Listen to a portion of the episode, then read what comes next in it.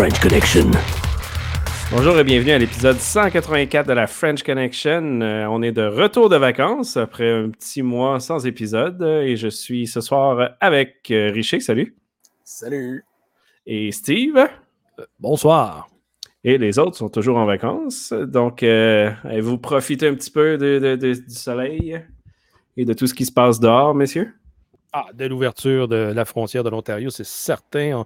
Deux jours après, j'étais rendu là-bas, profiter des merveilleuses contrées du nord-ouest de l'Ontario pour explorer les épaves et eaux froides du Canada, quand même, le, si bien le dire, notre cousin français. Donc, euh, oui, on en a profité. Puis toi, mon richer, pas pire? Oh, moi, j'en ai profité pour. Euh, j'ai profité du soleil en sortant dehors pour aller porter mes enfants à travailler. C'est ce que j'ai fait. j'ai fait le taxi. Good, good, de mon bar, euh, dans un petit chalet sur le top d'une montagne, euh, belle petite vue, mais euh, c'était le temps de déconnecter les ordinateurs. Donc, si vous n'avez pas déconnecté les ordinateurs cette année, faites ça sous peu. Mm-hmm.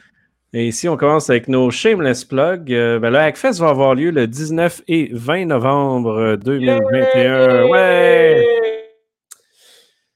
Ah, COVID de boîte, donc tout est en retard et on devrait avoir donc scoop ici, petite exclusivité. On devrait avoir euh, du surplace pour le Hackfest.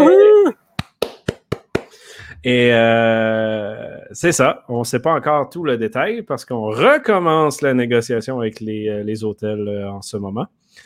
Mais il devrait y avoir un petit quelque chose de physique. Je ne dis pas que ça va être des centaines et des centaines de personnes, mais au minimum, j'espère, entre 50 et 150. Au, minimum le, au minimum, le party va être live.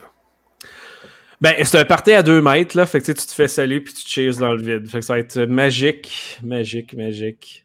Euh, mais pour vrai, les formations vont être live euh, et hybrides, en fait, là. Fait que sur Internet et sur le live, euh, dans un hôtel quelque part. Ça se peut qu'il y ait des formations qui ne soient pas à Québec, qui soient à Montréal. Fait que si on a des personnes qui sont, des, pas des personnes, mais si on a des formations que la majorité des inscrits sont dans une ville spécifique, on va s'organiser pour que ce soit dans cette ville-là. Tant qu'à. On fera cela. Euh, donc, c'est ça, les formations seront du 14 au 18 euh, novembre. Et euh, on va avoir les inscriptions qui ouvrent sous peu, donc acfest.ca. Le site devrait apparaître d'ici une semaine ou deux avec les informations 2021. toujours le FIC, les 7, 8, 9 novembre, le Hack in Paris du 15 au 19 novembre, les mêmes dates que nous autres. Fait que, évidemment, vous devez venir au Hackfest. Euh, le, magasin du Hackfest, shop.hackfest.ca. Euh, plusieurs nouvelles commandes sont en cours, donc on devrait avoir du stock qui apparaît sous peu. Et le Discord du Hackfest sur discord.hackfest.ca, où ce que la majorité de la communauté est. Et si vous voulez suivre les nouvelles, les, les communications, les sujets, les partages de connaissances et autres, c'est l'endroit à être. Et je pense que, Richie, euh, pour commencer ça, au lieu de jumper les nouvelles, pourquoi pas tomber en petite euh, histoire? Ouais, ouais. Oui, avec euh, le story time avec Richie. Yes, story time! Donc, pour mettre en situation, vous allez voir, ça fait bien du sens. Qu'est-ce que je vais. pourquoi je commence avec ça? J'ai eu un problème avec ma laveuse. Et donc, j'ai donc commencé à pouvoir arranger la laveuse en en pensant en hacker, en essayant de pouvoir comprendre comment ça fonctionne au lieu de juste. Parce que tu sais, il y a une différence entre résoudre un problème puis comprendre un problème. Donc, être capable de pouvoir comprendre pourquoi ça faisait ça, pourquoi ça marchait pas. Là, j'ai fini par trouver, bon, ben, c'est un morceau qui marche pas, fait que je finis par trouver le morceau, j'essaie d'arranger ça. Ça marche pas à moitié, j'ai passé à peu près quatre heures à essayer d'arranger ça pour en bout de ligne me rendre compte qu'il n'y a rien tout qui marche puis j'ai besoin du morceau. Fait que, fait, bon, ben, c'est correct je n'ai pas considéré ça une perte de temps. Je fais comme, ah, j'ai découvert des nouvelles affaires. J'étais content. J'étais vraiment fondamentalement content. J'ai fait, OK. Le lendemain matin, ça c'est jeudi matin, euh, ma femme me contacte en panique me disant, euh, viens voir, j'ai un problème avec mon Facebook. Donc, on regarde ça et elle s'était fait hacker son compte. Donc, c'est malheureux. Donc là, je fais comme, bon, OK, c'est pas mon compte, mais étant donné qu'elle me le demande, je suis obligé de vérifier ça. Ça vient comme te chercher parce que tu as l'impression, bon, ben, c'est comme si c'était mes affaires que là, je suis en train d'essayer de, récupérer les informations. Donc, j'essaie de regarder ça. Évidemment, le, le email de, retour, il n'est pas. C'est pas le bon. Donc, à ce moment-là, j'essaie de pouvoir envoyer ça. J'essaie de faire la demande de recovery pour le, mot de passe. Ils disent, bon, ben ça, on va vous envoyer un code à cet email-là. Je fais comme, non, mon compte a été hacké. Donc, OK, c'est beau. Fait qu'envoyer un nouveau courriel.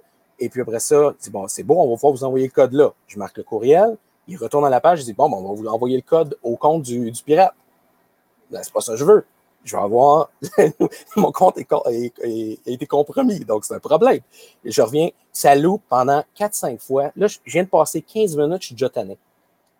En contraste avec le 4 heures que j'ai passé à essayer d'arranger la laveuse puis qu'il n'y a rien qui a marché en bout de ligne, j'avais plus de contrôle sur la situation que là. Et donc, finalement, ça m'a fait réaliser à quel point ça peut être frustrant. Donc, j'ai essayé de trouver un courriel pour envoyer ça. J'envoie le courriel, pas de réponse je finis parfois refaire ça sur la page de, récupération de compte avec le mot de passe est complètement buggé, ou bien il y avait des instances qui ne marchaient pas. Je finis par voir, bon, mais finalement, il fallait que j'envoie un nouveau courriel, pas un courriel qui était déjà dans l'ancien compte. Fait là, je mets ça dedans, j'ai toujours pas de réponse. Ça, c'est jeudi soir. Toujours pas de réponse samedi. Donc, on va voir qu'est-ce que ça va dire, mais entre-temps, son compte est soit complètement effacé ou complètement juste comme bloqué qu'elle ne la voit plus. Fait tous les, messages qu'elle m'avait envoyés sur Messenger, ben, ne sont plus là. Fait que tout est, disparu à ce niveau-là. Donc, c'est assez choquant. Et je trouvais que c'était n'était pas l'idéal pour être capable de récupérer ça. Donc, au final, c'était ma, petite histoire. Là, on est rendu, on a mis, euh, on a profité le, soir, euh, le soir même à commencer à rajouter des, accès à tout effet un peu partout. Parce que faut en protéger un petit peu plus. Et donc, déjà là, est un, petit peu plus en mode sécuritaire. Et donc, on est bien content pour ça. on ne contrôle pas tout le monde. Ils, savent qu'il y a des, points de sécurité à mettre en place, mais comment les, comment les mettre en place, c'est pas tout le temps évident. Bien des fois, ils ne veulent pas se donner le trouble de pouvoir le faire ou ils ne voient pas la raison pourquoi, mais jusqu'à temps qu'ils se fassent compromettre leur compte, c'est là qu'ils réalisent que, oh, OK, c'est grave. Ça va plus loin. mais, mais, c'est un super bon point que tu dis, parce que le, le tout est fait là, pour toutes nous autres qui travaillent là-dedans. C'est standard, puis on comprend, c'est facile. Mais pour tout le monde qui ne travaille pas là-dedans, d'un, ils ne connaissent pas ça. Ce n'est pas une option qui est publique. Mhm. Euh, puis il n'y a pas d'avertissement, tu sais, hey, vous devriez faire ça. C'est comme optionnel dans 25 menus profonds plus loin. Ouais. Puis c'est pas user-friendly, mais pas une scène. C'est vraiment moche pour vrai, là, tout est fait. Le seul qui fait du sens, évidemment, c'est le, passwordless. Là, un, présentement, là, le passwordless, genre de Microsoft c'est pas du vrai passwordless. Mais tu as comme un, numéro qui apparaît à l'écran, puis là, il ben, faut que tu ailles sur ton téléphone, puis tu dises oui, c'est celle-là le numéro. Mm-hmm. Ben, il y a, l'application aussi uh, Authy, que si elle est linkée avec ton téléphone, si tu rentres ton téléphone puis que le site fait partie de ça, c'est l'application qui va t'envoyer un approve pour te dire OK, oui, exact, mais, ça, c'est pas pire. reste que pour ça, il faut quand même que tu saches que ça existe. Oui, exact, exact. Il y, a, certains sites qui le disent, ils disent que c'est préférable de pouvoir configurer ça. Ils te le disent mhm, mhm. à ta création, mais c'est très rare qu'ils sont. Euh, puis, puis j'aime le fait que tu aies apporté ça parce que c'est un des sujets que je me bats dans ma job présentement. Euh, il y, a un gros, euh, un gros push là, pour mettre plus de tout FA à l'interne et autres, mais mm. aussi un push pour mettre du tout dans les produits. Ouais. Ils en ont déjà, mais tu sais, des tout FA, SMS, là, on s'entend, c'est de la cochonnerie, puis par email, c'est de base. Fait qu'on euh, essaie de pousser pour en avoir plus. Puis un des points que je force le plus, parce que comme je viens de dire, le tout pour quelqu'un qui ne connaît pas l'informatique, c'est pas faisable. Donc, le point que je t'essaie de forcer le plus, c'est le warning. Tout simplement que quand la personne s'inscrit, d'avoir un message simple et court qui explique le risque, qui dire vous devriez installer ça. Mais évidemment, il faut que le processus soit simple, parce que, euh, il y a des processus qui sont pas, euh, pas faciles. Euh, inscrire des codes. C'est quoi l'autre affaire? Là? Faut que tu prennes une photo du code QR. Après ça, il faut que tu rentrer le code. Faut que faire ça. Là. Penser à certaines personnes qui, qui ouvrir un ordinateur, c'est déjà un challenge. Ils ne sont pas là. là. Ouais, mais minimalement, quand même, on, sait que l'SMS, ce n'est pas, pas la mer à boire, mais c'est quand même pas si mal du point de vue qu'au moins c'est mieux que de ne pas en avoir. À la oui, mais il faut que tu ailles le warning. C'est ça. Il n'y a personne qui dit que la technologie n'est pas sécuritaire. Mhm. C'est mieux que rien. Oui, oui, C'est ça mon point. Parce que, tu sais, évidemment, quand, quand je, quand je pense sécurité seulement, je dis ne mettez pas la technologie SMS. Je veux c'est stupide. on est obligé de la mettre dans un sens que oui, c'est plus facile pour certaines personnes, puis aussi, certaines parties du monde, la technologie n'est pas si rapide que ça partout. Là. Mm. le SMS, souvent, c'est la méthode pour recevoir euh, tout FA versus une application qui va laguer pendant 10 minutes. Ben, c'est le euh, principe que. mettez le warning. Ouais, non, c'est ça ce que je veux dire, c'est que s'il y a un warning comme ça, que, admettons, ta bannière est en, jaune-orange, puis qu'elle change en vert quand, quand tu te logs, pour te le dire, quand tu viens de te loguer, un peu dans le même principe, les gens sont rendus habitués de voir le, petit cadenas, le SSL. Ils sont habitués. Ah, parce que c'est clair, c'est rouge ça apparaît rouge, je te dis, que ça attire l'attention. Tu ne sais pas ce qui se passe. Puis ça, à ce moment-là, en faisant quelque chose, une bannière de même, oui. Ça, je suis, d'accord, ça, pourrait probablement aider le. Ça, puis le vrai passwordless qui s'en vient là avec WebButton, qui est un des épisodes qu'on a déjà fait euh, il y a quelques années, là, si vous cherchez WebButton sur le, sur le, site web. Euh, ça, ça va être du vrai passwordless. C'est des certificats privés publics qui se passent dans le browser par en arrière, fait que tu n'as rien à faire. Ou tu te logs une fois avec un user password, puis après ça, c'est fini. Là. Ça, ça va être cool parce que tu n'as pas besoin de faire les 12 steps d'inscription qui n'ont pas de sens. C'est ça. Mais, euh, mais merci d'avoir partagé euh, ces, moments non palpitants pour toi, mais qui, qui, arrivent à beaucoup de monde. Pour vrai, on en reçoit souvent des, du monde qui nous écrivent pour ça, ou même personnellement dans la famille, évidemment. Oui, non, c'est ça, effectivement. C'est choquant parce que, comme tu disais, c'est pas quelque chose qui est simple pour pouvoir mettre ça plus sécuritaire, mais aussi on voit pas, au départ, il y a le principe qu'on voit pas l'intérêt. On voit pas l'intérêt parce que, tu sais, on fait comme, bah, c'est juste un compte Facebook, par exemple. Mais après ça, on finit par attacher tout ça. Mais après ça, on finit par voir, ah, ben, écoute, je me suis connecté sur ce compte-là, sur ce site-là, puis ça faisait de l'authentification Facebook. Est-ce que ça va venir me causer mm-hmm. des problèmes un peu partout? On ne se rend pas compte de ça. C'est ça. C'est le genre de choses qu'on ne pense pas. Pour quelle raison que quelqu'un voudrait vouloir hacker un compte, euh, un compte Facebook, par exemple, ou un compte Google, autre que soit récupérer les informations, surtout avec des emails. Oui, ça, c'est sûr que c'est très, très ciblé, mais d'avoir un compte comme ça, que bien souvent, si tu es capable, moi, je vais me connecter avec Facebook, c'est facile, mais là, ça devient un problème parce que tout est connecté avec ça. Oui, puis si je peux ajouter un, un problème de sécurité pour nos personnes qui travaillent en entreprise, qui sont en TI ou en sécurité. Du SSO, ce n'est pas sécuritaire. Ce n'est pas de la sécurité du SSO, OK? Arrêtez de penser que vous mettez de la sécurité avec vos stupides SSO parce que qu'est-ce que ça fait pour le hacker? Ça lui donne accès à tout. 100% tout un bon SSO a un tout effet inclus à chaque fois que tu ouvres un site web. Donc, si le hacker vole ta session, ton premier, là, tout effet, oui, tu as fait yes ou peu importe, tu as rentré ton code OTP, qu'est-ce que le hacker fait après? Le criminel, là, il s'en va prendre ta page avec toutes les applications ou peu importe le site web, puis il va toutes les ouvrir. Le courriel, ton Jira, ton Bitbucket, ta page de wiki, tout, tout, tout mais si tu as un push notification ou un TOTP qui est demandé à chaque fois que tu l'ouvres, d'un, la personne va s'en rendre compte. J'ai 20 demandes et j'ai rien fait. Ou la personne va être bloquée parce que c'est un TOTP, c'est un code, puis ça arrête là, ou c'est un email, ou c'est un SMS. Mais un SSO tout seul, c'est de la c'est de la technologie, c'est du TI, c'est de l'opérationnel. Ça permet d'avoir un, token. Il n'y a pas de sécurité là-dedans. S'il vous plaît, je suis tanné d'entendre parler des SSO sécuritaires. Ça n'existe pas. Ah, boy. Hey Steve, euh, je un autre sujet qui a fait beaucoup, beaucoup parler dans les deux dernières semaines. Ben, en fait, rien de nouveau, mais je pense qu'on a réussi à atteindre le niveau que le public, le gouvernement et beaucoup de personnes ont compris. Le code QR n'est pas encrypté, on va le redire encore une fois.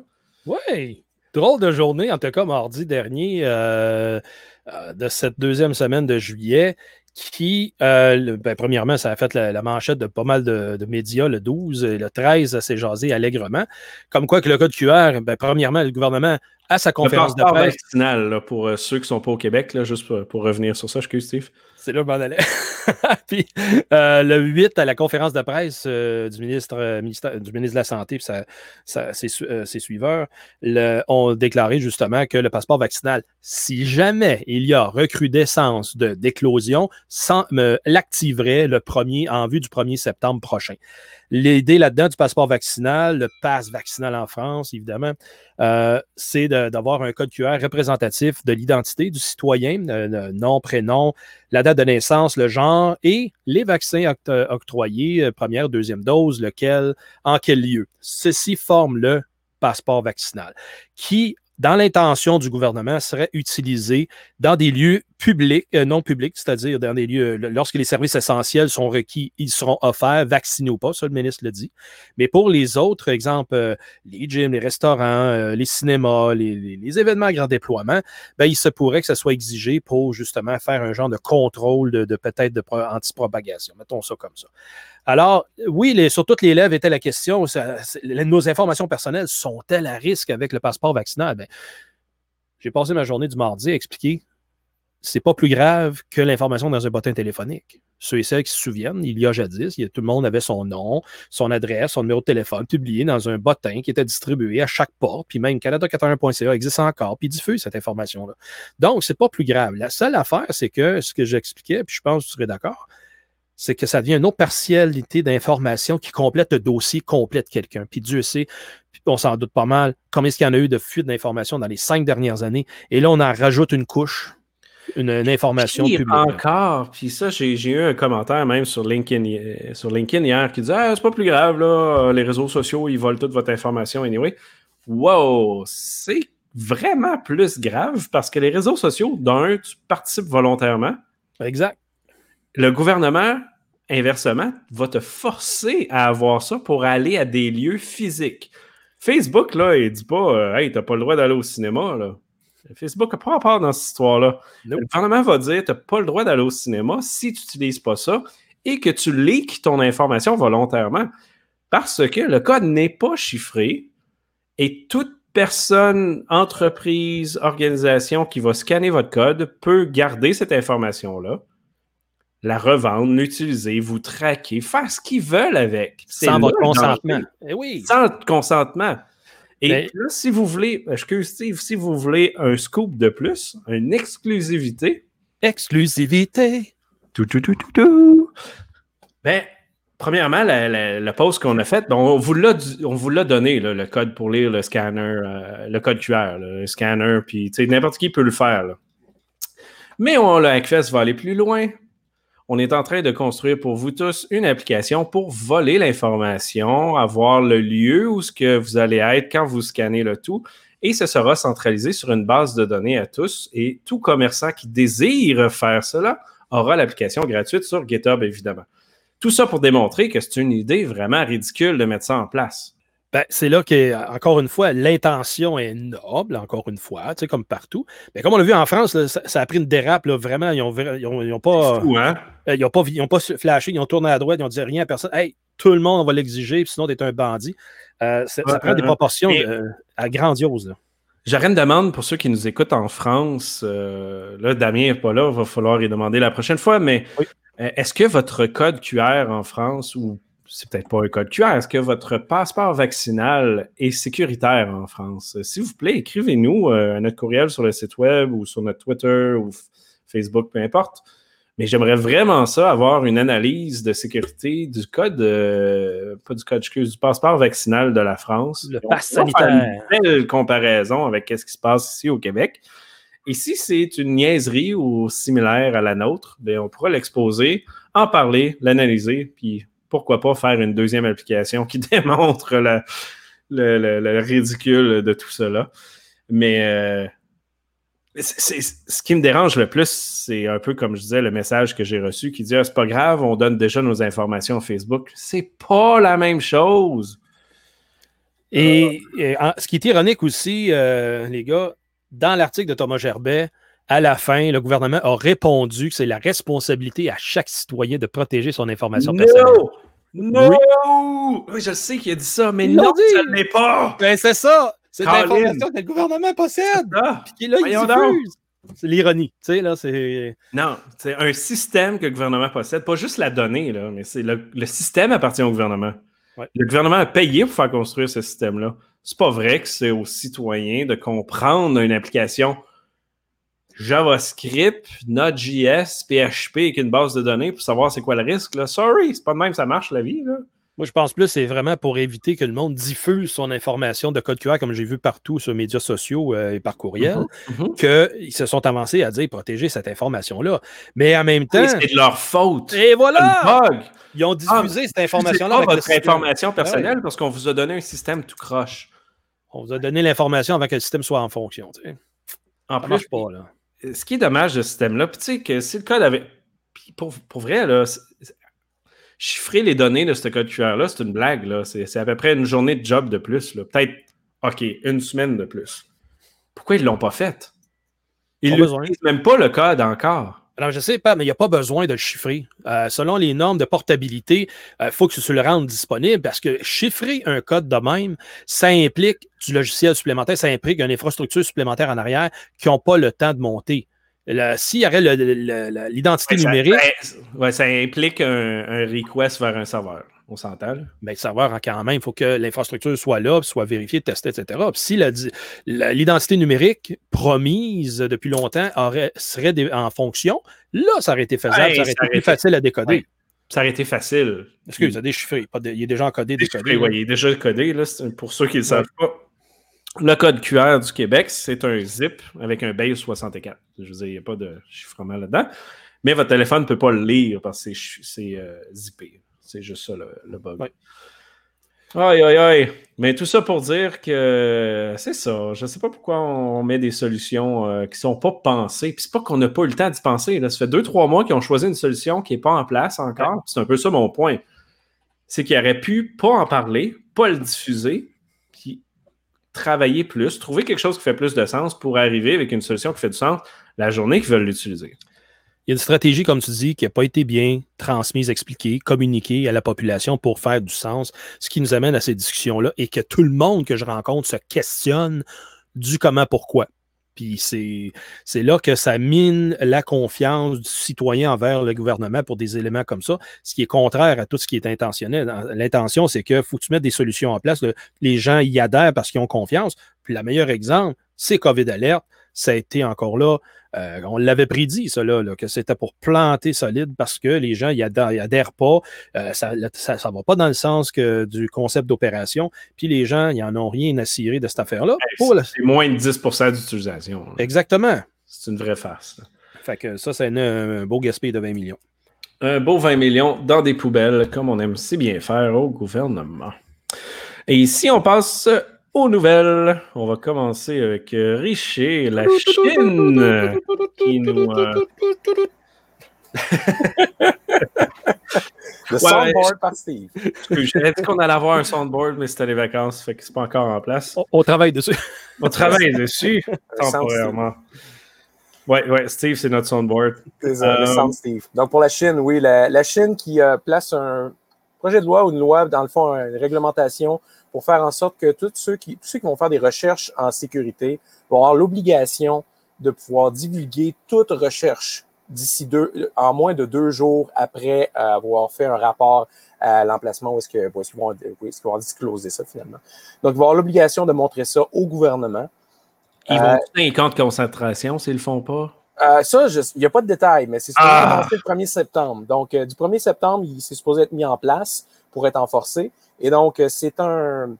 C'est assez spécial parce qu'ils disent que dans le fond, ils ne peuvent pas. OK, ils, se backent un petit peu en disant bon, euh, tout est perçu, ça va être illégal si disons, vous, vous faites ça, vous faites des outils pour pouvoir euh, rendre les, les- services plus vulnérables et ces choses-là comme ça. Que dans le fond, en bout de ligne, c'est un grand filet qui pourrait ra- rapprocher plein de choses en même temps. Il va dire vous n'avez pas le droit de faire des outils qui pourraient faciliter les tests et vous n'avez pas le droit non plus de ne pas le dire. Donc, puis en plus, il faut, faut que vous puissiez le dire au gouvernement en premier. Ben, en premier, donc. Pas à la personne en charge, mais aussi Mhm. au gouvernement. Donc, le fait que le gouvernement soit au courant de plein, tu sais, ça leur donne comme un, un, un genre de database, une base de données d'informations euh, à- prise par le, public directement. Mais ça rend ça illégal de ne pas, euh, de pas le divulguer, de pas divulguer au C'est ça. gouvernement. C'est c'est weird. C'est vraiment Mais- weird. C'est weird, mais ça fit en même temps ce que la Chine fait dans le sens qu'ils utilisent leurs citoyens pour faire des attaques. Oui. Ça, ça- ça comble, ben c'est c'est pas exactement ça, mais ça vient combler ce manque d'informations-là où ils vont aller prendre demander aux citoyens, allez visiter ce site web-là. Puis là, ça fait un DOS sur un autre pays. Des affaires de C'est genre. ça. tu sais, Mais tu sais, je veux dire, je comprends, d'un point de vue, ça peut avoir l'air bien. Du point de vue que de dire, regardez, il faut, faut pouvoir être responsable. C'est- Ouais. la bannière que ça dire, présente. C'est la ça. Chine, c'est sûr que c'est pas bien. Non, c'est ça. Mais, mais ce que je veux dire, je veux dire, je bâche pas sur personne, mais c'est juste le principe est que Mhm. la bannière semble belle, mais en arrière, c'est pas ça.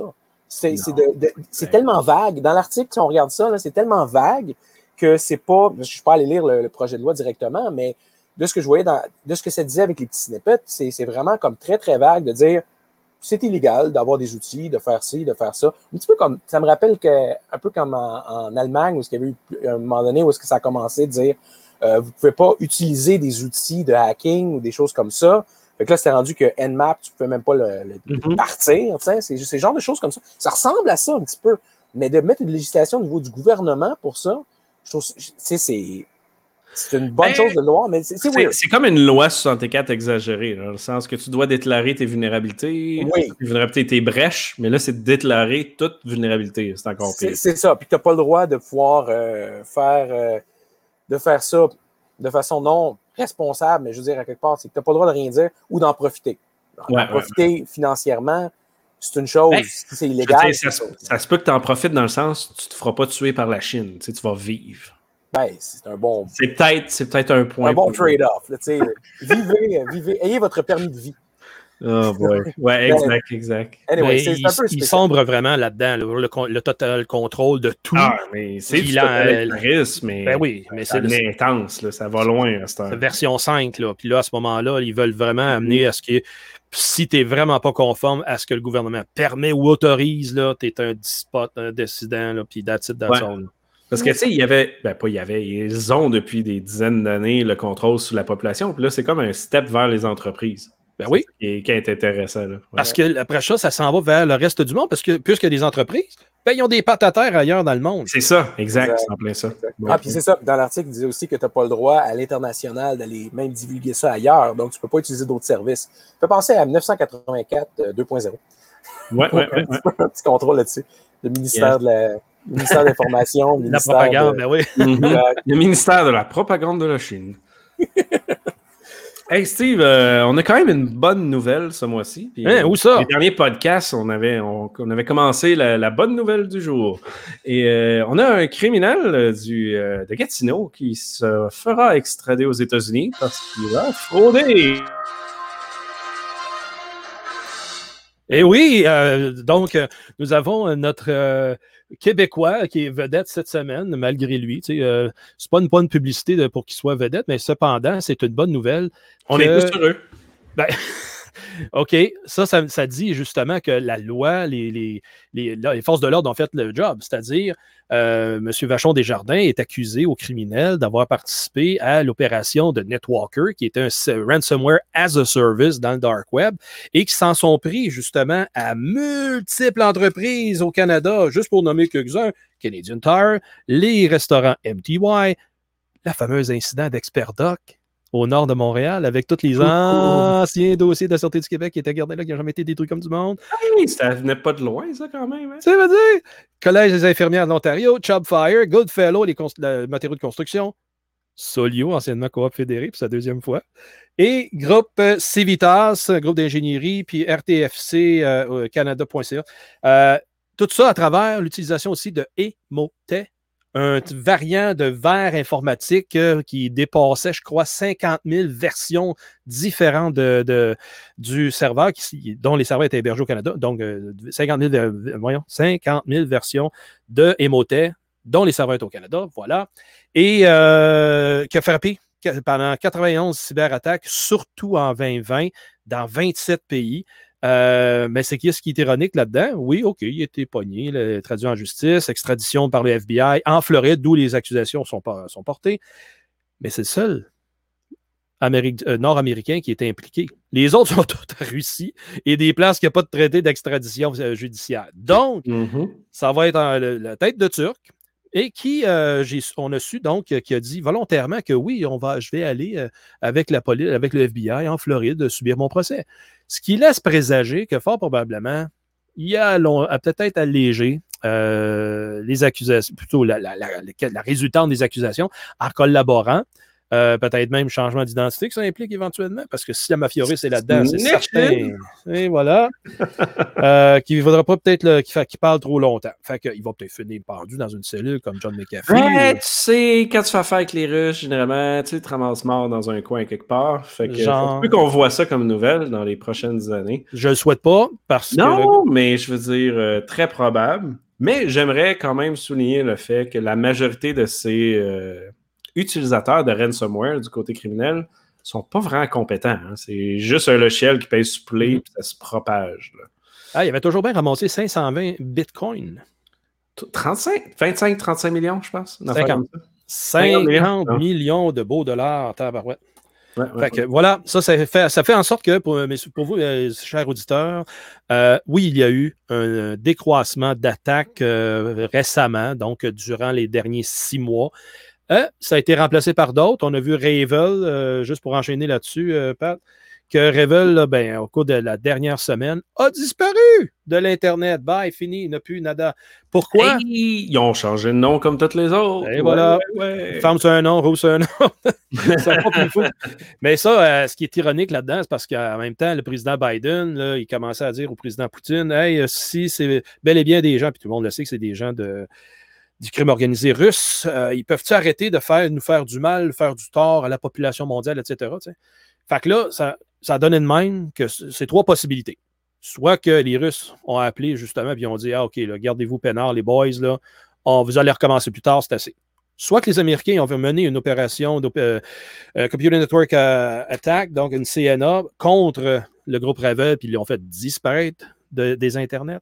Ou troisième, plus probable, ben, ils, ont, ils, commencent à sentir la chaude chaude, ils ont tout simplement fermé boutique, that's it, that's all, puis on va reprendre ça un autre fois, un autre lieu. Chose par contre qui est grave, il y a des victimes qui ont été infectées et qui attendent toujours la clé de décryption. Tadam, ne plus! Et puis ils ont sûrement payé. Fait que. Même s'ils n'ont pas payé, ils attendaient. C'est des criminels. Ouais, exact. Et voilà. Fait que là, l'attaque pour eux autres, elle est per permanente. Il faut qu'ils rebâtissent le système. Donc, c'est là que ça fait du mal à bien des places. Un autre euh, mini bonne nouvelle. Mini parce qu'on ne sait pas l'ampleur exacte que ça va avoir. Euh, mais l'État du Maine aux États-Unis qui a passé une loi pour bannir la reconnaissance faciale dans les écoles et par l'utilisation des euh, personnes, des employés et des officiels qui travaillent pour le gouvernement et la loi, donc la police et autres, évidemment avec des exceptions. Là, on n'a pas la liste des exceptions, mais hey, méchante bonne affaire. C'est la première fois que je vois ça en Amérique du Nord et je crois que, euh, ben pas je crois, mais c'est la loi la plus intense présentement au Maine. Mais là, il faudra que cela euh, se propage euh, de plus en plus partout. Et évidemment, si vous ne l'aviez pas écouté, on a un épisode qui parle de la reconnaissance faciale, juste à chercher ces deux mots-là sur notre site web. Eh, mais il y en a partout, hein, la reconnaissance faciale, dans tous les magasins, dans beaucoup, beaucoup de downtown et autres. Euh, si vous allez aux États-Unis, c'est fou. Au Canada, on ne le sait pas trop, mais ça commence à l'être aussi. Euh, donc, euh, bonne nouvelle comme ça. Vous pouvez voir plus de détails dans les nouvelles, pas dans les nouvelles, mais dans nos show notes. Un petit peu de nouvelles locales, puis on en parlait hors enregistrement, moi et Richer. Richer et moi, yes. D-Box qui s'est fait pirater par un ransomware. Richer, explique-nous un petit peu le concept de D-Box. Donc, D-Box, c'est euh, le, le, système où est-ce qu'ils vont pouvoir rajouter du son que ça coûte trop cher pour rien quand tu écoutes un film. Donc, c'est mon impression que j'ai là-dessus. Mais dans le fond, c'est ça. C'est, ça shake. Ils font faire un service de plus pour que ça donne l'impression, une immersion dans le, dans le film. Mm -hmm. Il faut, faut que ça vaille la peine. Mettons, comme on disait tantôt, euh, je n'irais pas voir un drame avec des effets spéciaux euh, sonores et vibrants. Euh, on va entendre les gouttes de larmes qui coulent. Ben, c'est ça. Ouais, ouais, pour moi, ça ne sert à rien, mais bon, je ne suis pas le public cible pour ça. Mais bon. Exact. Donc, euh, l'attaque est survenue le lundi euh, de la semaine, je crois, du 14 juillet. Et l'enquête est évidemment toujours en cours. C'est très récent. On a vraiment peu d'informations. On ne sait pas c'est qui qui est en arrière de ça encore. Euh, c'est dit que par communiqué de presse qu'il est prévu que les opérations commerciales euh, soient affectées négativement pendant plusieurs jours. et euh, potentiellement plus longtemps selon la rapidité que l'entreprise pourra récupérer ses données et ses systèmes au complet. Ben, c'est juste un de plus dans la liste au final. Pas plus d'informations et de choses à dire ici, mais encore une attaque locale. Euh, seul point, je pense, qui est important à noter, c'est qu'on entend peut-être 1 à 10% des cas dans les nouvelles. Mais la réalité, c'est ça, ça n'est un qu'on parle cette semaine. Il y en a sûrement 200-300 autres qu'on n'est pas au courant et qui payent les rançons euh, majoritairement pour rien. je pense que les dernières statistiques sont à 80-90% des rançons payées ne reçoivent pas le, code de décryption. Oui, c'est fou, les, statistiques aux États-Unis. Euh, Steve fait signe que non, mais les recherches aux États-Unis démontrent qu'ils se font tous avoir, les petites entreprises comme ça. Hum, si on continue de ton côté, euh, Steve, euh, les cybermenaces contre le processus démocratique du Canada. On a une mise à jour de ce côté-là au mois de juillet. Et oui, en grande primeur, euh, vendredi dernier, donc le 16 juillet, le gouvernement du Canada, par le Centre de cybersécurité du Canada, le SCRS et le CST, ont émis un bulletin, donc une évaluation des menaces et des risques contre le processus démocratique au Canada. C'est une mise à jour de ce qui été fait en 2018, euh, peu de temps après la, mise en opération du Centre de cybersécurité, euh, qui à ce moment-là apporte un nouveau, euh, une mise à jour sur qui pourrait venir miner euh, le processus démocratique d'élection ici au Canada. Donc, euh, ça met en lumière, ça trace un portrait de où en est-on, quel est, comment est-ce que ce, est-ce qu'il est fiable, euh, est intègre notre processus? Euh, c'est le fun parce qu'il y a des belles images qui disent oui, parce qu'on utilise encore du papier, c'est fiable. Mais ce n'est pas le processus comme tel qui est dangereux dans travers tout ça ou qui est à risque, mais plutôt l'influence indue des électeurs. Et il y a un très beau graphique à l'intérieur de ça qui démontre par quels moyens et quelles plateformes des médias sociaux sont utilisés pour influencer les euh, électeurs ici au Canada. Et pourquoi tout ça, tout d'un coup, ça arrive? Ben, il y en a qui ont commencé peut-être à voir l'appel du guerrier qui dit ah, il va peut-être avoir des élections bientôt. On a vu certains personnages politiques changer leurs apparences, etc. La machine des, euh, des, sondages qui se fait aller. Donc, ça démontre encore une fois que les élections, il y en aura avant Noël, c'est quasi certain.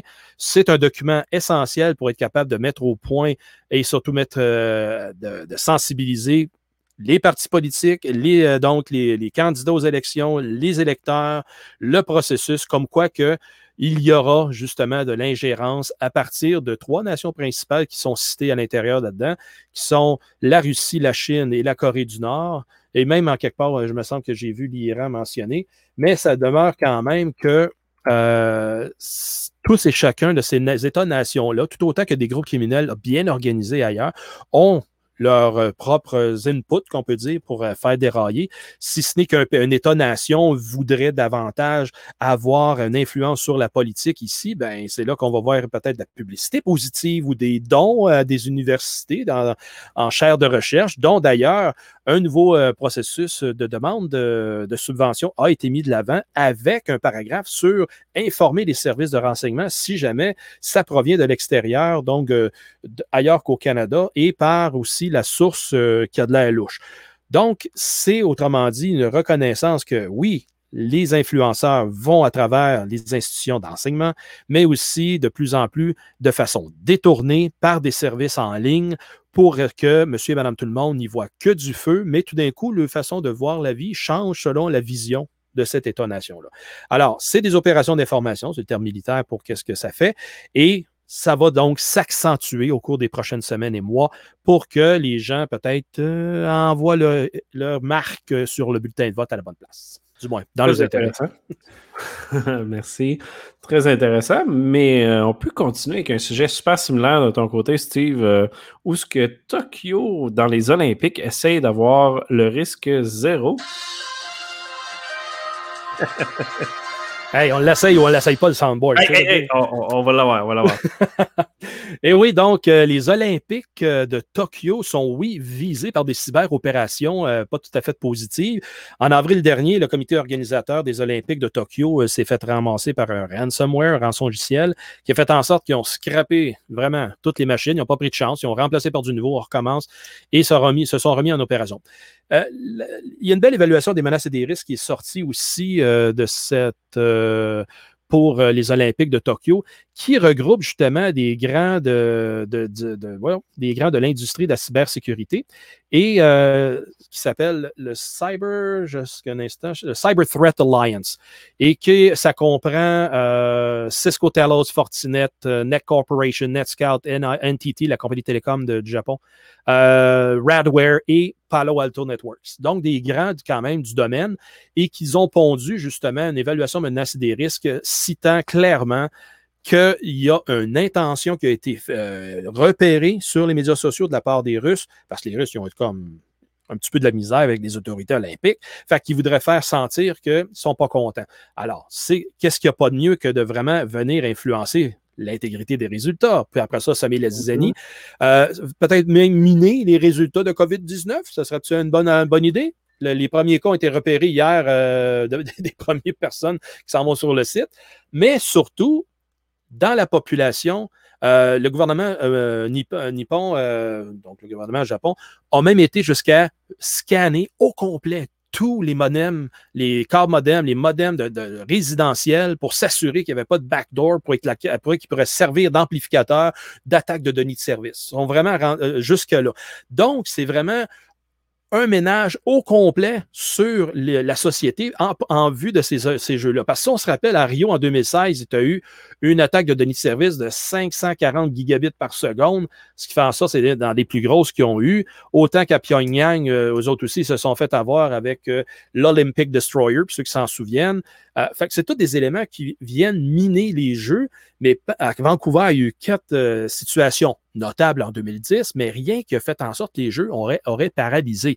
Maintenant, on est 10 ans plus tard, même 11 ans plus tard, et la dépendance envers les TI, elle est grande puis si ce n'est que juste le Wi-Fi, mais pensez une minute, il n'y aura pas grand monde qui vont être aux Olympiques. Donc, la transmission des émissions, de la diffusion des jeux, va reposer sur ces euh, réseaux de télécommunications. Alors, s'il faut qu'il y, ait euh, un message politique à passer là-dedans, ben, c'est là qu'ils vont frapper et ça va, ça va faire mal. Et je crois que donc, euh, avec l'assistance du NSC, du DHS et d'autres organismes comme ça internationaux à la cybersécurité, ben, le Japon, oui, ils ont eu un an de plus pour se préparer. Ça, c'est un autre bonus. Mais euh, il reste toujours bien que euh, des petites attaques comme ça ont commencé à revoler à gauche et à droite. Dans quelques jours, euh, commencent les Olympiques. Ça ne sera pas de tout repos. Et à ce moment-là, ça va faire en sorte que les, acteurs connus, usuels de la Chine, de la Russie, la Corée du Nord, surtout encore, c'est dans le coin du monde de tous ces voisins-là. Ils ont tout intérêt à se, à se prouver qui est bon de qui est moins bon là-dedans. Alors, euh, le Canada aussi est impliqué pour vous donner un coup de main à côté protection mm-hmm. des systèmes d'information là-bas. Ça va être à suivre avec grand intérêt. Tout à fait. Puis euh, évidemment, ils sont peut-être déjà dans les systèmes depuis plusieurs mois, puis ils attendent juste le bon moment pour sortir. Donc, euh, c'est qu'est-ce qui fait le plus peur, je crois. C'est ça. dans un sens, j'ai hâte de voir ce que ça va donner, mais j'ai pas hâte en même temps. Là. C'est pas une bonne nouvelle, mais il faut, falloir voir ce qu'il ce en est. Et un sujet qu'on ne peut pas passer à côté euh, cette semaine, parce que ça s'est passé dans le dernier mois, euh, une entreprise de monitoring euh, de données, de sécurité, plein d'autres choses, euh, s'est fait pirater. Donc, encore une fois, un chain, une attaque là, par chaîne qui a été faite, qui a eu accès à c'est une centaine d'entreprises à peu près qui se sont fait pirater euh, eux aussi à cause qu'ils utilisaient ce logiciel-là. Donc, après ça, le win, on se retrouve avec KCA. Et euh, ce qui est intéressant de celle-là, c'est qu'au lieu d'être une corruption du code en tant que tel, puis du phishing, puis de rentrer, puis de modifier le code au complet, c'est que c'était de la sécurité applicative 101, ultra de base, qui démontre que cette entreprise-là n'avait euh, aucun intérêt. Là, euh, la direction de la sécurité, ce n'était pas leur, chose. Il y a beaucoup d'articles qui sont sortis d'ex-employés disant qu'il y avait des bugs et des bugs euh, que la direction refusait de corriger. Et il y a une analyse, puis ça sera dans les show notes, qui a été fait par Trusted Sec, une équipe de, de, de Pentest aux États-Unis, une entreprise de Pentest, excuse qui décortique step by step l'attaque. Puis c'est vraiment bidon. Hein. Dans le fond, ben, c'est bidon dans le sens que c'est pas complexe, euh, c'est pas ultra simple, euh, mais presque. Dans le sens que c'est la première étape est une bypass d'authentification où ce que avec un password nul, tu réussissais à avoir un résultat euh, l'application te retournait un token. Euh, en utilisant ce token-là, tu pouvais uploader un fichier. En uploadant un fichier, tu pouvais exécuter un fichier. Donc, plein de, pages web qui ne validaient pas que tu étais réellement bien authentifié. Ben, ils validaient, mais tu pouvais bypasser le tout parce que tu n'avais pas de mot de passe. Et au final, ils ont été capables d'uploader un command and control sur les serveurs et de spreader au complet les mises à jour, blablabla, bla, bla, et de compromettre plein d'entreprises. Donc, euh, intéressant comme un compromise parce que c'est euh, un petit peu plus application level que euh, SolarWinds. Steve? Ben, D'un côté, management level, depuis 2019, il y a des employés qui ont dénoncé ces pratiques-là. Ils ne sont pas fous. Il y en a des professionnels qui font le job. Et il y en a un qui a envoyé un mémo de 40 pages détaillant tout ce que tu viens de dire, Pat. C'était, en tout cas, je n'ai pas mis la main encore, mais je vais l'avoir à un moment donné. Puis en même temps, ben, le gars s'est fait remercier de ses services. Bye, va te trouver un autre job. Oh, ben, je suis content pour lui parce que je veux dire, tu ne veux pas travailler dans une entreprise comme ça, évidemment. Euh, c'est dommage. Puis je, on, le voit, je le vois dans, plein d'entreprises. Je veux dire, la majorité des entreprises que vous travaillez, puis je dis pas tout le monde, mais sûrement une méga grande majorité, la direction, la sécurité, c'est pas leur priorité. Ils sont. C'est plate de le dire, mais ils s'en foutent. C'est l'argent en premier. C'est feature first en premier. Euh, il y a un mini virement aux États-Unis qui est intéressant à cause que la Maison-Blanche dit que c'est important de faire de la sécurité pour les ransomware. Fait que là, il y a des efforts qui se font dans certaines entreprises aux États-Unis. Eh, mais pensez-vous qu'ils vont avoir beaucoup d'intérêt quand ça, ça va être fait? Dans un an, ils vont tout oublier ça encore, pour ça va recommencer. Là. Ben, le projet de loi 64, il est sur le back burner. Pourquoi? Eh, les entreprises ont plus de lobby que l'ACFES et toi, Steve. Et voilà, c'est parce que hein, c'est ça. L'intérêt de protéger. Plus de euh, lobbying. Ouais, ouais, ouais. ouais, Il faut changer notre approche, je pense. c'est dommage, mais c'est comme ça que ça fonctionne. Plus que tu as d'argent pour faire du lobby, dans le fond, gaspiller de l'argent dans le vide, et plus que tu contrôles les lois. Mais euh, c'est dommage, mais KCA a prouvé une fois de plus que les entreprises en ont rien à faire de votre sécurité, de votre vie privée, de vos données, etc.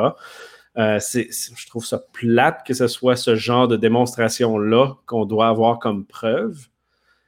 Et encore plus plate qu'il va falloir avoir multiples, je dis multiples parce qu'il y en a déjà eu, preuves du genre dans chaque province, État et pays. Parce que même si KCA existe, ça ne veut pas dire que votre entreprise en France ou au Québec va avoir plus d'intérêt à sécuriser ça. on a eu Desjardins, on a eu SolarWind, on a KCA. Euh, il ne se passe pas grand-chose. Tant que ça n'arrive pas un impact réel de perte d'argent, il ne se passe pas grand-chose. Puis ce qui est intéressant dans un contexte très euh, malheureux, c'est qu'il y a eu des entreprises au Québec qui ont fait faillite ou qui vont faire faillite à cause de ransomware. Ils ne pensent pas dans les nouvelles parce qu'ils ont bien trop d'honneur ou d'orgueil plutôt. Je veux dire, ils veulent pas dans les nouvelles. Là. Mais on en a su, on a des contacts euh, qui sont dans des entreprises, puis ils ont mis à pied 5, 10 000 employés parce qu'il n'y a plus rien qui marche. là. Avez-vous vu ça dans les nouvelles? Non. Est-ce que l'entreprise est en fonction aujourd'hui? Non. Je veux dire, ça fait six mois qu'elle est sur le cul. Ah, c'est dommage. C'est vraiment dommage. Mais on est. puis c'est le discours qu'on répète toujours on est à l'ère du bébé de l'Internet. Comme les voitures, il n'y avait pas de coussin gonflable et de ceinture dans les premières années des voitures. C'est là qu'on est aujourd'hui, encore et toujours. Oi, oi, oi. Hey, euh, une petite recherche euh, intéressante du côté de Citizen Lab, euh, Steve, où ce a le. Comment on dit ça? Le Hooking Kandiru, où ce que c'est une autre entreprise, encore une fois, qui font des malwares en Europe. Oui, euh, principalement à partir d'Israël, euh, qui a été même euh, découvert par, en collaboration avec Microsoft. Donc, le Citizen Lab de l'Université de Toronto, en collaboration avec Microsoft, ont mis au grand jour cette autre façon de, d'épier, d'espionner des, des sujets d'intérêt. jusqu'à présent, ils ont pu traquer jusqu'à centaines de victimes en Palestine, Israël, l'Iran, Liban, Yémen, l'Espagne, le Royaume-Uni, la Turquie, l'Arménie, le Singapour. Tout ça principalement envers des politiciens, des activistes, des journalistes, des dissidents et des défenseurs de droits humains. Autrement dit, toutes des gens qui vont à ce moment-là.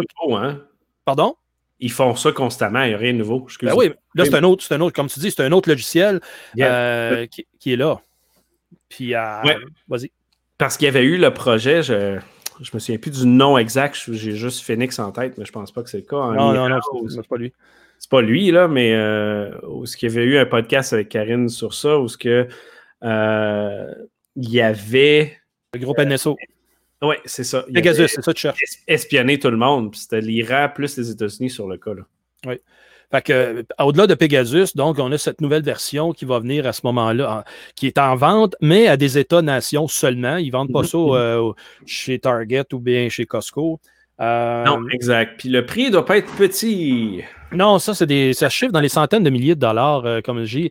J'ai euh, ici une liste avec 1,5 million d'euros pour 15 infiltrations, des agents d'infiltration et dans un pays, ou bien dans cinq pays différents, 25 infiltrations pour 5,5 millions d'euros. Euh, hein. Ça doit se négocier. le ça marche par infiltration, c'est encore pire. Ben ouais, mais là, il, est clair, eux autres sont capables d'aller dans Twitter, Viber, Signal, Signal pour 500 000 euros, euh, Viber, Twitter pour 200 000. Fait que, ils ont quelque chose d'intéressant, c'est certain, parce que euh, un logiciel comme Signal qui vante les mérites qui soient très confidentiels. Signal, c'est qu'il pète la sécurité du téléphone. Exact. Puis là, il installe un monitoring de ce qui se passe dans Signal avant que ça soit chiffré pour que ça puisse être diffusé. Exactement. Oui, mais c'est intéressant justement en termes d'argent, ils en font plus parce que c'est par intrusion. C'est ça qui est cool. Yes. En tout cas, cool en termes de concept pour faire de l'argent, on s'entend. Oui, euh, mais ça rejoint ce que tu disais tantôt, parce que la, vie privée prend une claque encore une fois, alors que euh, si on prend le travail d'un journaliste, et de plus en plus des journalistes ils en, sont morts justement parce que mm-hmm. leur euh, confidentialité qu'ils ont avec les sources sur le terrain commence à être de plus en plus restrictive dans le sens que un journaliste n'ira pas entreposer ses sources sur son téléphone qui risque de se faire épier de cette manière-là. c'est pour ça qu'ils le savent, hein, parce que Là, je ne veux pas parler de journalistes internationaux qui font ça à l'année longue, là, de l'activiste et autres, mais pour journalistes euh, day-to-day, Québec euh, et autres, euh, ben, je vous ai n'importe où, là, mais du plus normal, la sécurité et la vie privée, ils ne savent pas comment gérer ça. C'est malheureux, là, mais on n'est pas à ce niveau-là encore. Fait que c'est sûr qu'il y en a plein qui se font avoir.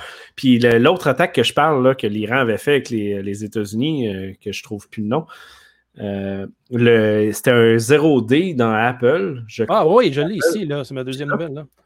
Euh, ce 0D-là, t'envoyais un SMS et tu n'avais même pas besoin de le lire. Quand le téléphone le recevait, ça donnait une, connexion, un, remote shell là, euh, inverse, où ce que finalement, ils pouvaient faire ce qu'ils veulent sur le téléphone. Fait que eux, le concept, c'est que je me souviens plus quelle euh, entreprise avait fait ça, là, NSO ou un autre. Il avait weaponisé, weaponisé ça. Weaponisé. Il avait, ouais, il avait fait un arme avec ça. Ou ce que finalement, l'opérateur militaire là, de la NSA mm. et autres mettait simplement un numéro de téléphone, faisait enter, puis il avait accès au téléphone avec des beaux graphiques sur un ordinateur. C'est magique. Puis ce logiciel-là, là, il vendait quelques centaines de milliers de dollars, voire des millions. Euh, parce que c'était user-friendly pour pirater et tuer des, euh, personnes activistes dans certains pays. C'est assez débile comme chose. Autrement dit, pour faire taire justement la dissension, euh, et c'est là qu'on voit les, attaques à répétition contre la démocratie, le droit de dire qu'est-ce qui ne va pas, le droit de manifester et tout ça de plus en plus réprimé parce qu'ils s'attaquent aux médias informatiques, Internet, mettons-le comme ça, pour empêcher la communication interpersonne. On l'a vu récemment cette semaine avec Cuba. Aussitôt que ça a commencé à Cuba, ils ont coupé l'Internet. Fait que même s'il y a un groupe anonymous qui s'est manifesté, il a dit hey, nous autres, Opération Cuba, il faut aider euh, les, Cubains à se faire reconnaître. Ça mène pas plus loin. Là, ils ont tiré à plug, fait qu'il n'y a pas d'Internet pour. mais ben, c'est tout pour influencer à l'extérieur de Cuba même et à ce moment-là, d'amener l'attention médiatique sur les événements qui se passent là-bas, tout comme en Haïti. Euh, ouais, L'autre aussi, euh, qui s'est fait le président d'Haïti, qui s'est fait vraiment assassiner. Euh, les médias sociaux aussi en ont mangé une, claque parce qu'ils ne veulent pas justement que ça fasse le mouvement inverse puis que ça amplifie la manifestation puis le mouvement social. c'est pour ça que les, gouvernements dans des pays où ce qu'il y a totalitarisme ont mise sur la, la vente de télécom, puis quand ça ne fait pas les affaires, met ça off. On l'a vu à Myanmar euh, plus tôt cette année. c'est toujours un ongoing euh, debate sur comment est-ce qu'ils devraient gérer ça. Mais c'est certain que nous autres, dans notre confort, ici en Amérique du Nord, on lève la main et on dit Hey, c'est pas correct de faire ça. Mais quand tu es sur le terrain puis tu le vois que ça commence à bouillonner, euh, tu le fermes tu le fermes, puis c'est beaucoup mieux pour anticiper que ça puisse à ce moment-là déborder. Euh, pour les autorités, je parle, parce que s'il faut que le feu pointe puis que ça s'étende à vitesse grand V, euh, c'est pas euh, pas encore là quelques anti-émeutes, policiers anti-émeutes qui vont faire la différence. Non, exact. Puis une nouvelle qui est super similaire à celle-là, en fait, une tactique utilisée similaire à celle-là, le MAGA brand qui utilise Freedom Phone mais qu'en fait, euh, un petit peu différent de qu'est-ce qui, qu'est-ce qui est en arrière de ça, right? En tout cas, j'avais fake news à dire là-dedans. fake news. Oui, exactement. Le, le, le, Freedom Phone fait son apparition aux États-Unis par. Euh, ce qui est ironique là-dedans, c'est que euh, c'est pas. voyons, c'est comment il s'appelle déjà son nom? J'ai perdu, je l'avais sous la main. C'est un bonhomme? Qui a fait ça? Pardon? C'est-tu Huawei qui a fait ça? Non, justement. Giuliani, l'avocat Giuliani. Matthew Hickey, euh, ah, co-founder de Hacker House, c'est un professionnel de cybersécurité pourtant, mais lui, il a fait sa fortune avec des bitcoins. Fait que lui, il a dit tiens, tiens, tiens, je vais me lancer à faire un téléphone avec le, aucun OS qui appartient au conglomérat de la conspiration. C'est un système d'exploitation qui va être ouvert, que personne ne devrait craindre et que je vais mettre n'importe quelle application qui ont été barrées ailleurs, dont Parler, euh, pour à ce moment-là vous donner la liberté de parole. Mais là, là, quand ça a apparu ce jeudi, première affaire, en tout cas, peut-être comme moi vous faites, je regarde, j'essaie de trouver les specs techniques du téléphone. Zéro. Il n'y avait aucune information technique qui parlait là-dessus, euh, qui était diffusée. Puis j'ai même écrit, j'ai toujours pas eu de réponse euh, à ma demande pour euh, Hey, on peut savoir les specs de ton téléphone? c'est bien beau, là, mais. Fait que tout ça, autrement dit, il, il laisse planer que c'est un téléphone qui protège la vie privée des gens au maximum. Il n'y a pas de recherche Google, c'est fait avec DuckDuckGo, tu as Brave comme browser. FBI avec leur téléphone récemment, là, qui ont pogné un réseau complet. genre, là, tu sais. Fait que c'est là que c'est louche un peu, que tout d'un out of nowhere, comme ça, il y a un téléphone qui promet la vie privée des gens pour 500$ US, euh, puis que c'est fait à travers une, manufacture en, en, Taïwan, que c'est weird, mais que c'est qu'il y a un background Android là-dedans. Fait que tu vois, autrement dit, de plus, plus qu'on le décortique, on découvre que hmm, la base, quand même, est louche à travers de ça, malgré ce qui est miroité de l'avant. Ça va-tu déboucher sur quelque chose? Je ne sais pas. Ça va être drôle à suivre, ça, quand même, parce que euh, ce c'est pas nécessairement de dire Hey, moi, je suis anti-Apple, je suis anti-Google, je m'en vais vers ça, c'est certain que je vais être sécurisé. La réponse, c'est euh, quoi qu'il y a en arrière? Euh, si c'est DOS, on sait comment DOS travaille. Mais là, c'est plus que ça. Fait que, euh, bien, surpris, j'ai hâte de voir. Autant j'en suis, hey, wow, un autre téléphone, mais regarde, BlackBerry, pourtant, c'était très bon. Puis, c'est ça. Les gros sont en train de faire mourir. Fait c'est pour ça que euh, j'ai bien hâte de voir qu'est-ce qui est vraiment, qu'est-ce qui va s'en dégager. Je veux dire, beaucoup commencent à l'évaluer euh, dans sa façon de faire, dans sa façon de travailler. Et euh, je ne serais pas surpris qu'il y aura peut-être des backdoors intéressantes là-dedans qui ont été mises à la disposition. j'en verrai, j'en douterai pas une seconde.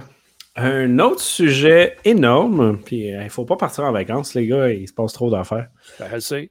Je pense que c'est de notre faute.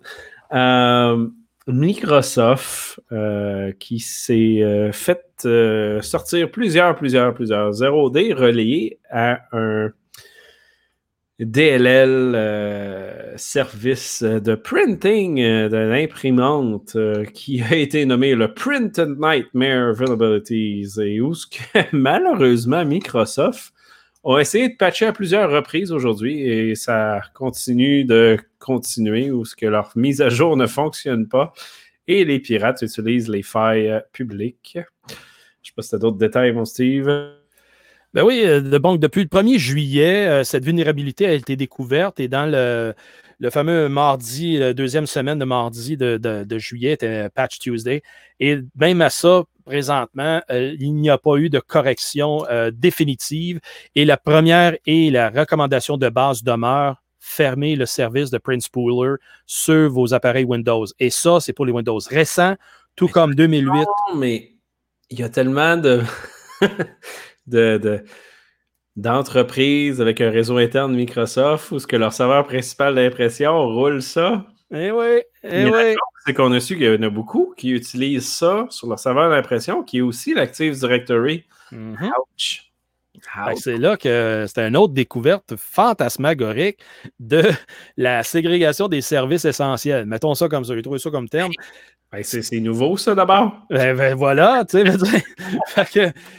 euh, autant que le, potentiel, est déjà, si mon souvenir est bon, j'avais vu passer qu'il était en exploitation actuellement. c'est pour ça que la panique est pognée.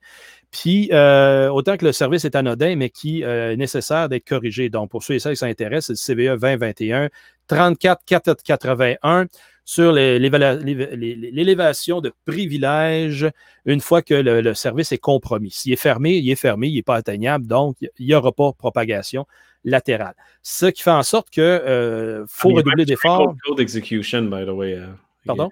Il y a plus que l'escalation de privilèges. Je pense qu'il est sorti 5 ou 6 CVE à date sur ça. Oui, exactement. Parce que au moment où il en patchait, il redécouvrait. Tu as raison. C'était comme live. Mais un, des points qu'il faut comprendre aussi avec l'affaire des, des, patchs euh, Microsoft et autres, c'est que quand la patch sort, c'est moins de 24 heures pour trouver l'origine du bug. En, général, il y a des bugs plus compliqués que d'autres, mais en moyenne, c'est 24 heures, puis tu retrouves l'exploit via la patch. Hmm. Fait que quand ils ont sorti ça, si tu penses qu'il est arrivé le lendemain, ça s'est mis à attaquer le web partout. Là. Ah oui, puis euh, les, scans l'ont prouvé. Il y en a qui, qui, mettent ça sur le web live, tabarouette. Là. Euh, ça, ça, me dépasse encore. on parlait tantôt de choses, euh, je ne pas dire imbéciles, mais ça l'est quand même. Que tu retrouves des, des affaires de même publiques alors que ça n'a aucune utilité. C'est-à-dire, ils ne sont pas renforcés. Les plateformes ne sont pas hardened en anglais qu'on dit. Ils ne sont pas renforcés et il y a plus que les services essentiels qui roulent là-dessus dans le fond, la, bonne, chose, c'est qu'au moins, si c'est pas. une grosse, euh, grosse ferme informatique, euh, tu peux bloquer ça par GPO. Fait que c'est déjà au moins ça. Ça se fait relativement bien euh, que tu peux le bloquer. Puis donc, ça, ah c'est une bonne chose. Ou par une commande PowerShell, il faut que tu sois faut que tu roules en admin. Mm-hmm. donc, ça se fait. Mais ça se fait, mais je pense que le plus gros problème, c'est les entreprises où c'est un service mm-hmm. essentiel et que le réseau est flat bonjour le gouvernement. Fait que, tu sais, à partir de là, c'est presque game over parce que tous les employés voient cette machine-là. Puis tu peux pas la mettre à off. Tu peux pas disabler le service parce que c'est à ça que ça sert. Puis, tu sais, on en a parlé souvent, là, les fax au gouvernement, mais les fax au gouvernement, la majorité des fax qui rentrent, c'est transmis en PDF, puis il y a des systèmes d'impression reliés à ça. Ils peuvent pas mettre ça off. Non, non. Malheureusement, le trois quarts de ceux-là, leur réseau est flat. Hmm. Ginette qui se fait ficher par un courriel, ben c'est game over rapide. Là. Ça peut être game over rapide, malheureusement. C'est un gros problème. Euh, mais merci, euh, on va copier ça dans les show notes, ou en fait, tu peux copier ça dans nos show notes, euh, les fonctions pour disabler le tout. Si vous avez ça dans votre environnement, scanner et disabler si ce n'est pas un service essentiel. Et si c'est essentiel, bien évidemment, il euh, faut mettre du firewall et des règles et plein d'affaires. Avant-dernière nouvelle, euh, messieurs. Euh, je savais. ah oui, vas-y, vas-y. Ben dans le même article, avec les désablés, tout ça, là, voyons, Baines de Microsoft qui dit qu'au au DEFCON, il va avoir plus, le 7 août, il va avoir plus d'informations sur Bring Your Own Print Driver Vulnerability qui va être présenté. Uh, that's nice. Puis, euh, ce qui est intéressant de ça, c'est que c'est juste un service parmi des centaines d'autres qui a été analysé par un groupe pendant à peu près cinq mois. C'est deux, trois personnes qui ont passé euh, leur soirée là, pendant trois à cinq mois à trouver des vulnérabilités. Dites-vous qu'il y a des centaines de services qui n'ont pas été analysés encore. Là. Fait que, on va en trouver d'autres éventuellement. Oui, excusez, Jacob Bain, c'est de Dragos Security, c'est pas Microsoft. Dragos, ouais, cool. Ouais, comme je disais, euh, avant-dernière euh, nouvelle, puis celle-là euh, touche beaucoup, beaucoup de monde. Fait que si vous connaissez ou vous utilisez WordPress avec le plugin WooCommerce, donc un genre de Shopify dans WordPress, il y a une injection SQL qui a été découverte dans le core de du plugin qui est de niveau critique où ce que il y a une certaine page là, qui s'appelle Collection Data qui est vulnérable et été vulnérable parce que le filtrage de l'injection SQL n'a pas été fait sur les double euh, encoding. Fait que quand on met un, euh, un pourcent, le, le, caractère pourcent, quand tu encodes le caractère pourcent, c'est pourcent 25. Fait que la bypass, c'est pourcent 25, 25. Donc, le 25 disparaît, qui reste le pourcent 25, qui fait un, pourcentage, qui va faire l'injection par la suite. Euh, c'est malheureusement super connu comme injection, mais pas évident à tester pour euh, des entreprises qui ne euh, sont peut-être pas à 100% en test de sécurité. donc, si vous utilisez WooCommerce, updatez ça le plus rapidement possible. Et dernière nouvelle du jour, euh, triste nouvelle euh, et bizarre de nouvelle, et qui nouvelle qui sera et créera des dizaines et des dizaines de fausses histoires et des mythes et autres, mais John McAfee nous aurait quittés. Oui, John McAfee qui euh, a été annoncé décédé dans une prison d'Espagne il y a deux semaines et qui, à ce moment-là, se serait pendu dans la cellule là-bas et beaucoup de sources euh, officielles et semi-officielles euh, racontent que l'autopsie démontre qu'il se serait bel et bien pendu. Par contre, ça alimente encore une fois que euh, sa femme a dit qu'il n'y avait, aucune intention, il a signifié aucune intention, non plus que beaucoup de gens dans son entourage qui le connaissent n'avaient jamais fait parler, faire, faire valoir qu'il avait l'intention de s'enlever la vie par que, tout ce qu'il vivait. Euh, beaucoup ont mis en parallèle le fait qu'il était pour être extradé aux États-Unis pour être traduit en justice là-bas, euh, la veille qu'il se serait pendu à cause de ça. Ça, c'est la raison, l'histoire officielle qui, qui gravite c'est triste parce que oui, euh, si, on fait fi de sa flamboyance et d'un peu de son, euh, état d'être, euh, il reste toujours bien qu'il a aidé beaucoup le domaine de la cybersécurité à se faire mieux connaître et à ce moment-là, à le faire avancer tout autant dans les des belles années qui était à la tête de, sa compagnie d'antivirus. J'ai bien aimé travailler avec le produit quand lui était là, mais qui a été, ça n'a pas fait grand-chose de bien une fois parti. Euh, fait en sorte que euh, ça laisse un trou, puis ça laisse à ce moment-là aussi euh, quand même beaucoup de questions, comme tu as dit, Pat, à se poser sur, attends un peu, comment est-ce qu'une nouvelle officielle peut être à ce moment-là pas officielle, dans le sens que pas, pas fiable? Parce que on a vu Jeffrey Epstein, la même affaire qui s'est mm-hmm. passée dans sa prison. Ça a été première réaction. Ben oui. C'est ça. Pourquoi lui encore il se pend? L'autre, il dit qu'il s'est fait pendre aussi. En tout cas, ce qui est le pire de ça, c'est le tweet qu'il a fait dans les dernières années, qui dit si je m'en vais en prison, je, me, me tuerai jamais. Puis là, ça, ça, crée la confusion totale. Ben, ça, alimente la conspiration, exact. Ça alimente la conspiration. Puis en même temps, je veux dire, le gars est tellement spécial que s'il était vraiment rendu au bout du rouleau, puis il sait qu'il a fait ce tweet-là, je veux dire, c'est tellement dans son personnage de faire par exprès d'aller contre son tweet. Là. Ouais. Mais, bon. si ça, en tout cas, je l'ai suivi pas mhm. mal un bout de sa carrière. Puis mhm. s'il avait eu l'intention, je crois qu'il aurait laissé des traces un peu plus évidentes pour qu'on puisse. Oui, mais en même temps, à 70 ans, se ramasser dans une prison, être pogné là pendant des mois, dégradation totale, ça peut changer quelqu'un.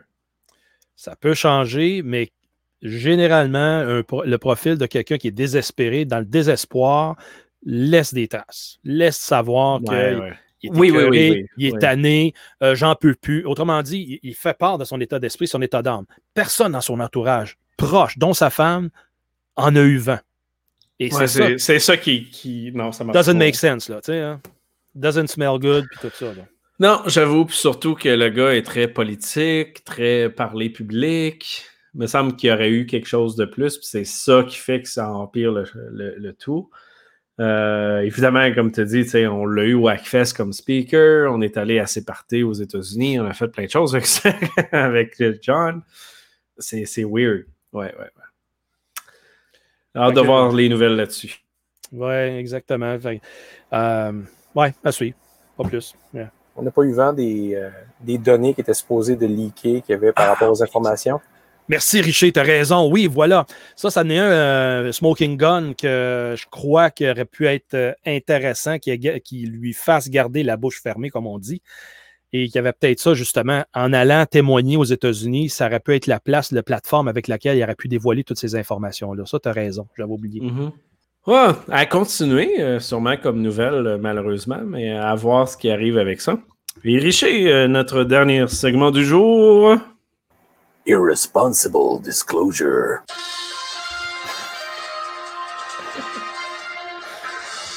Deux petites euh, Irresponsible Disclosures ce mois-ci et cette semaine et ce podcast-ci.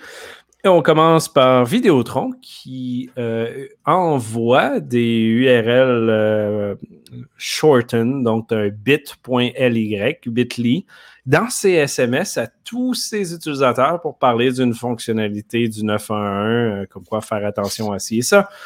Mais quelle est la règle numéro un de toutes les banques et de toutes les entreprises partout en termes de sécurité?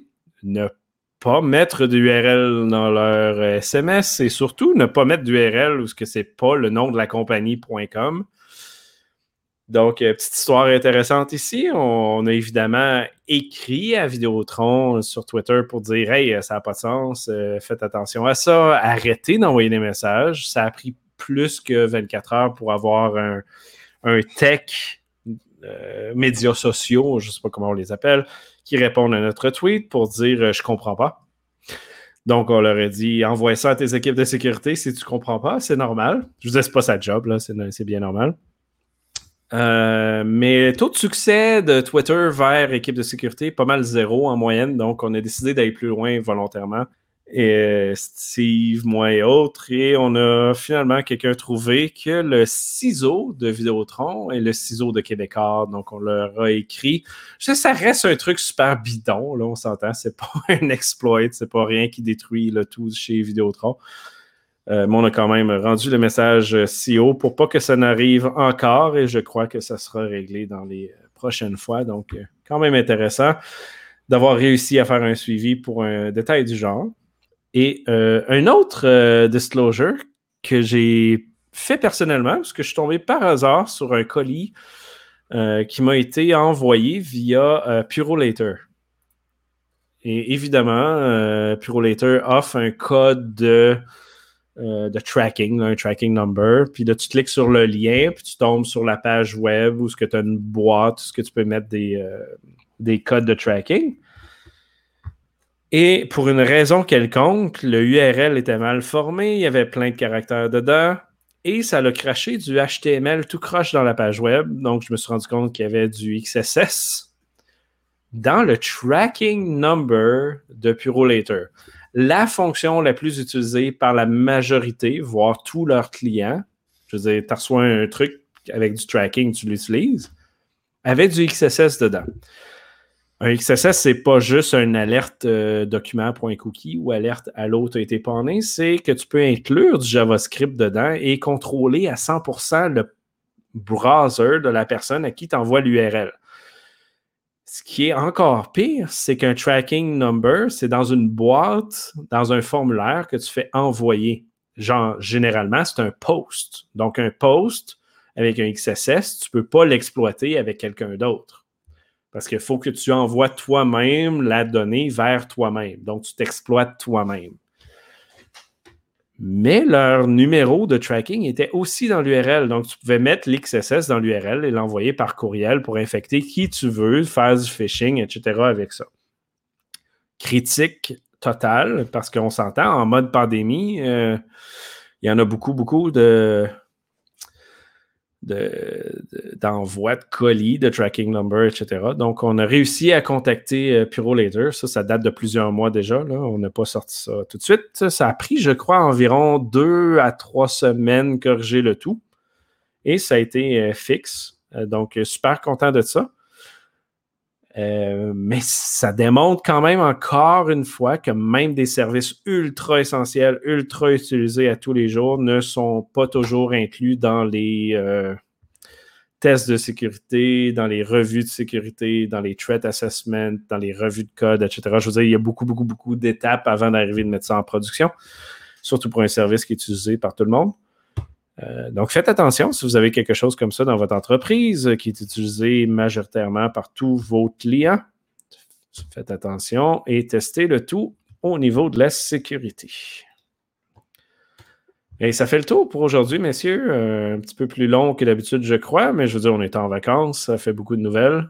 On avait long à dire, exactement. Nous long à dire, beaucoup de choses, beaucoup d'opinions. Euh, encore une fois, comme je disais pendant le podcast, euh, si certains en France euh, veulent nous expliquer la sécurité de votre passeport vaccinal, s'il vous plaît, nous écrire sur notre Twitter ou sur LFC commercial acfest.ca où on va recevoir le tout. Merci beaucoup, messieurs, et on se revoit dans deux semaines. Salut. Ouais. Over and out. OK, OK, OK. Richer, fais-nous plus ça. ça marche pas. Non, non, non, Je non. peux, je peux en faire un pour euh, Officiel. Oui, oui, oui. OK. Messieurs, à dans deux semaines. Over and out.